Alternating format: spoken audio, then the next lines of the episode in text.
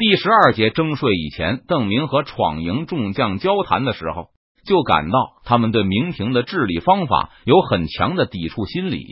对此，邓明非常能够理解。闯营的人都是被明政府逼得活不下去才起来造反的，他们触目所及都是民不聊生的景象。既然如此，他们自然会认为明廷的统治办法有极大的问题，也确实如此。不过，闯营自己的治理手段也是乏善可陈。李自成举事以后，一直到进入北京之前，都没有文人投靠他，仅有的一个牛金星，还是因为和人打官司被下狱。适逢李自成攻破城池，才投了闯。在加入闯营之前，牛金星同样没有过任何参与行政工作的经历。在穿越之前，邓明对这个时代的知识传播速度并无了解。等他亲身和这个时代的人交流过以后，才发现，在这个没有媒体、报纸、没有大量便宜书籍的时代，普通人对管理、行政近乎于一无所知。刘体纯等人知道官吏的名称，但对政府有何职能、该如何去实现职能都完全不清楚。李自成攻破北京后，拿出的办法就是不问青红皂白的全国性的三年免征，政府必须的维持经费通过考虑明朝高官来获得。先不谈这个方案的弊病，就是执行效果，邓明也不看好。他听文安之说过，李自成几乎全盘继承了明朝的官吏体系。这个免征政策到底会在基层执行成什么样子？最终受益的人都是什么人？邓明对此非常怀疑。虽然执行效果肯定会打折扣，而且文安之还痛恨李自成至极。不过在给邓明私下授课时，文都师还是公正的评价道：“听说大顺广泛推行免税制度后，黄河流域的饥民流民还是大量返回故土。”社会生产开始迅速恢复，可除了考虑李自成、牛金星，都完全不知道该如何维持他们的政府。虽然有大批农民从大顺的政策中受益，但李自成全完全无力动员这些受益者来保卫他的政权，结果迅速被满清和利益受到触犯的北方近身阶层联合起来赶走，甚至没机会从追赃助饷这个行动中总结行政的经验教训。再往后，闯营继续颠簸流离，从来没有从事过任何行政工作。被改编为明军后，南明政府更不可能把地方政权交到他们手中。西营有建设、巩固根据地的经验，而闯营始终没有锻炼的机会。在成都的时候，邓明就屡次因为袁相、刘进歌、熊兰没有任何行政常识、现代人的常识而头疼不已。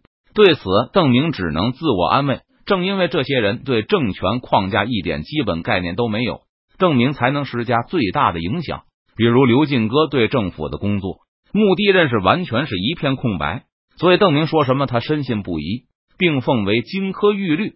刘体纯虽然比他儿子见多识广，不过行政经验基本也为零。以前在巴东根据地就是单纯的军屯，一切都是军事管理。这次一驻夷陵后，一下子要面对复杂的社会成分，身边也没有南明或是西营的行政官吏，简直称得上是手足无措。至少要两三年的时间，通过一次次税收纠纷，刘体纯才能不断总结教训，对各种会出现的行政问题有所了解。他的幕僚也会逐渐成长起来。邓明在心里想到，对于明廷的传统管理模式。邓明既看不上，也没有太多的了解，在这方面帮不上刘体纯什么忙。李来亨、郝瑶琪他们估计也差不多，现在完全就是在闷头瞎搞。只是我指手画脚，他们多半也未必会听。我只有设法帮他们拖两年，不要让他们迅速垮掉，也不能他们把湖北闹得一塌糊涂，让近身和百姓都开始怀念满清起来。等到两三年后，他们有了些认识。成都那边，我的人才也培养出了一些，到时候让刘进哥来和刘体纯说，肯定要比我强得多。一开始，邓明还想在刘体纯身上施加一些影响，就像对刘进哥做的一样。但等他听到刘体纯对夷陵读书人的处理方法后，这个念头也被邓明打消了。在他看来，刘体纯根本是凭心情处理政务。在成都的时候，邓明反复和袁相交代。法不外人情，执行法律必须要有弹性。邓明用的例子就是他刚刚颁布的通行法规，成都城内和郊区车辆都要靠右行驶，停驶看到逆行的人要予以组织，并监督违规者高声朗诵“靠右行驶一百遍整”。但是邓明就向原相指出，若是有犯规者是因为儿子生病，急于去找郎中看病的话，庭试有权根据情况先予放行，然后在他办完事后再盯着他朗诵一百遍法规。这就是所谓的执法弹性，也是邓明讲的法不外人情，但人情不是心情。给袁相讲述执法精神时，邓明就指出，明朝以前执法时，地方官的心情影响很大。就是俗话所说的“官断十条路”。看到有人急着给儿子看病而违法时，若是心情好，就可以帮他抢道；若是心情不好，就把他战龙战死。刘体纯明显还处于这种按心情处理政务阶段，看你顺眼就免税，看你不顺眼就拿个倾家荡产。在这个时代，这样使用权力是理所当然的。可能也就是邓明和他影响下层都会觉得这是滥用权力。意识到彼此间有巨大的观念差异后，邓明就和以往一样主动放弃，他不再尝试干涉刘体纯的行政，只是简单说了几句爱民的光鲜话。既然明知不会有什么结果，邓明很快就把话题转到爆破技术上来，问刘体纯可否愿意与他分享新的战术技巧。刚才讨论民政的时候，刘体纯一直眉头紧锁，可以说到爆破，他顿时眼睛放光。双眉舒展，刘体纯马上兴致勃勃的带着邓明去看他的爆破小组，并向邓明展示了他的新式装备。一开始，邓明有些惊讶，对刘体纯的那粗制滥造的装备也不太看好。但刘体纯拍着胸脯保证他的效果，他不但有大量的试验数据，还愿意当场给邓明演示。试验报告表明，这确实是一种威力巨大的武器。而随后的演示也确实没有让邓明失望。现在爆破小队已经是刘体纯的心头肉。不过，邓明还是从刘体纯手中要走了几个成员，并拿走了刘体纯的几件装备和一些火药。有了这些东西后，邓明就更有把握让张长庚相信自己有掀他屋顶的能力了。离开夷陵后没有多久，邓明就抵达江陵，见到了眼下湖广的明军统帅李来亨。和刘体纯一样，李来亨同样表示他没有多余的兵力供邓明差遣，他的部队同样需要监视态度暧昧的近身，还有一大部分应郝瑶旗的要求开赴钟祥。笔者按昨天有个读者指出，以前邓明的安排是贺真负责襄阳，写昨天那节的时候，笔者记错了，后面是专门的修补工作。本来襄阳防区邓明划给了贺真。但后来，郝瑶琪和他交换了防区。现在，郝瑶琪基本把大本营搬到了襄阳，原来的根据地防逐一带他已经看不上了，只留了很少的留守人员。关闭李来亨虽然拿不出多少机动兵力给邓明，不过他愿意向邓明提供一些向导、火药和府兵支援。对于邓明威胁武汉的计划，李来亨也很赞同，认为这至少可以给张长庚施加压力。迫使钟祥一带的清军返回武汉。归根到底，张长庚还是头达子的贼。之前的交易让李来亨对张长庚的印象一度变得不错，但随着两军之间的气氛日渐紧张，李来亨对张长庚的敌意又重新浓重起来。还有那个周培公，也是达子的走狗。哦，邓明见李来亨满脸的气愤，对他的态度变化如此之快，有些不解。上次周培公来谈判时，邓明记得他还送过李来亨私人礼品。周培公这贼最近深得张长庚信任，他主持了对汉阳城的加固工作。虽然具体手段我没有完全打探清楚，但有不少都是针对我军爆破手段的。李来亨并不知道邓明和周培公的那番交谈，在他看来，周培公一定是利用谈判窥探到了明军的攻城手段。昨天我刚刚收到报告。张长庚最近又组织了几场劝捐诗会，周培公在其中上蹿下跳的，拼命劝说武昌周围的近身出钱出粮，好让清军能聚集更强大的兵力来打我们。周培公、郑明听得有些迷糊。如果我没记错的话，周培公好像还有不少的在虎帅手里呢，他就不怕我们抄没他的家产吗？依我看，周培公大概也是应付差事，毕竟他是武昌知府，在武昌募捐，他肯定要出面。提督有所不知，这厮绝对是真心实意，出了死力的。李来亨气恨恨的说道：“我已经下令，把周培公这疯狗的土地都抄没入关，统统改建成我军的军屯。这是多久以前的事？已经执行了吗？”邓明不知道，这不是李来亨刚下的命令。按说昨天接到消息，不至于不加核实就下命令。但邓明明可李来亨是才匆匆下的决定，这样还来得及补救。大概一个月前，可惜李来亨让邓明失望了。一个月前，李来亨就已经把周培公放在荆门的管家都踢回武昌去了，让他转告周培公，土地和上面的庄稼都归明军所有了，至少二十万两的土地吧。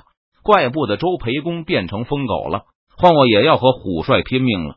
邓明一脸的无奈，他不明白李来亨怎么能把事情做得这么绝。周培公是武昌知府。他态度暧昧，明显对明军会很有利的。虎帅有没有听说过？绑匪都是好吃好喝的招待肉票，因为要是肉票死了，也就别想拿到一个子了。周培公在荆门的地，就是我们手里的肉票。要是我们想一抄了之，那我们当初何必辛辛苦苦的替他买地呢？提督说的是，可我就是咽不下这口气。李来亨脸上的惭愧之色一闪而逝，又被深深的恨意代替了。周培公有多少斤两，我也心中有数。他要是敢来找我的麻烦，我就拔了他的皮。到底怎么回事？邓明感觉李来亨和周培公的矛盾好像不止这一桩事，还不是为了免税。大年初一的时候，周培公在荆门的管家带着一堆东西来给我拜年，说了一堆好听的话，让我在他们周家的税上照顾照顾。那个奸猾的管家话，从来只说一半。我也不知道他到底想让我照顾多少。那时和周培公的关系又不错，我就答应了。在邓明的要求下，李来亨把他和周培公的矛盾从头说起。过了两个月，刘将军那边开始张榜，告诉近身们现在国难当头，税不能免了。我早就和刘将军说好了，一同行动，也就张榜通报。所有的大地主都专门送去一份文告：周家是荆门的大地主。当然也有他家的一份。你把正月答应的事忘了？邓明叹了口气：“怎么会？”李来亨越说越生气。我当然没忘，就告诉周家他们的税我少收三成。荆门附近的好地差不多都是他周家的了，免三成就很多了。但是周家的管家给脸不要脸，又上门来闹，说我言而无信。我告诉他，我根本不知道他新年送礼时的意思是要全免。后来他又说至少免七成。我不同意，那个家伙还不肯走，死乞白赖，一定要我免一半。我懒得和他啰嗦，就给他轰走了。后来呢？后来有功名的人到处找门路，给我的手下塞礼，让他们来和我说，说什么国难这么多年了，从来没有官府收过他们的税，就连达子那边都不找他们有钱。我们是大明朝廷，更不能要。周培公的管家上蹿下跳的，又搞串联。又拼命给我的人塞包，朝我的头都大了。哼，当年为什么民不聊生，就是因为不收他们这些有钱有粮的人的税。再说他周培公是拿得达子的功名，又不是大明的，就是免谁家的税也轮不到他头上。当时好多近身都嚷嚷最多收一半。李来亨本来就对着帮事人有意见，现在看他们胆敢闹事，为了点钱财，居然连自己的兵马都不怕了。哪里还咽得下那口气？周家的管家自以为家主和明君这边有交情，而且也确实路子比较熟，串联、行贿等小动作做的最多。李来亨在气头上就拿周家开刀，连周家都一个子不免。再往后，邓明也能猜出个大概。周培公心中不满，对重建清军变得特别上心，还在世人圈子里宣传闯营的暴虐。鼓吹只有清军收复失地，才能还近身们一个公正。听到这些消息后，李来亨就报复性地没收了周家的土地。当初周家的土地都是通过李来亨买的，李系知道的清清楚楚。结果抄的叫一个彻底，连一亩地也没给周培公剩下。好，本来周培公还只是心痛收入减少，现在算是和我们不共戴天了。嗯，周培公手里有地契，有交易书，只要把荆门打回来，他还是能夺回土地的。邓明沉思了一会儿，对李来亨说道：“虎帅消消气，我替周培公求个情，把他的土地还给他爸。对这种疯狗，给他人情也是白给。”李来亨虽然也知道这是树敌，不过他并不是很怕周培公。更不愿意示弱丢面子，而且还给周培公土地，他会认为我们怕了他，肯定会得寸进尺，又要求减免税赋了。那么这样吧，我去说服周培公同意你收全额的税。如果他同意了，虎帅就给我一个面子，别没收他的土地了。邓明知道闯营这帮或许是大将，但没有一个是政治家，都把面子看得比实际利益还重要。李来亨想了想。如果这样，也可以认为是周培公先服软求饶了。邓明的面子也不好不给，勉强同意了。若是这疯狗真的如此识趣，那我看在提督的面子上，这次就不和他计较了。不过他的税是一分也不会少的，一分不少。邓明保证道。与李来亨达成共识后，邓明向李来亨借了一些府兵，然后继续沿江而下，通过越州等地。听说邓明长驱直入。吴氏清军前哨据点直逼汉阳后，张长庚大吃一惊，连忙把心腹们找来商议。周培公作为对邓明问题专家和武昌知府，当然也列席其中。邓明才走了大半年，怎么就又来武昌了？张长庚和他的心腹们同样没有想到，邓明居然这么快就又来打劫。邓明的长江水师以江浙兵为基弹，拥有大量从苏松。江西水师哪里缴获来的大型战舰？湖广的水师相当虚弱，或许能勉强对付李来亨的威胁，但肯定不是长江水师的对手。邓明好像有直取汉阳，然后强攻武昌的意思。邓明顺流而下，对汉阳西面的清军前哨据点视而不见。兵法曰：气小不取，必有大图。明军来势汹汹，统帅又威名赫赫。张长庚的不少幕僚都露出畏惧之色，就是张长庚本人也暗暗紧张。在这个关键时候，武昌知府周培公挺身而出。自从家产被没收后，周知府就一心扑在了军队建设上，咬牙切齿的想打回老家去。周培公一脸沉着，信心十足的向张长庚保证道：“总督大人放心，汉阳城防是下官亲手布置的。”邓明不来则已，来了一定让他讨不了好去。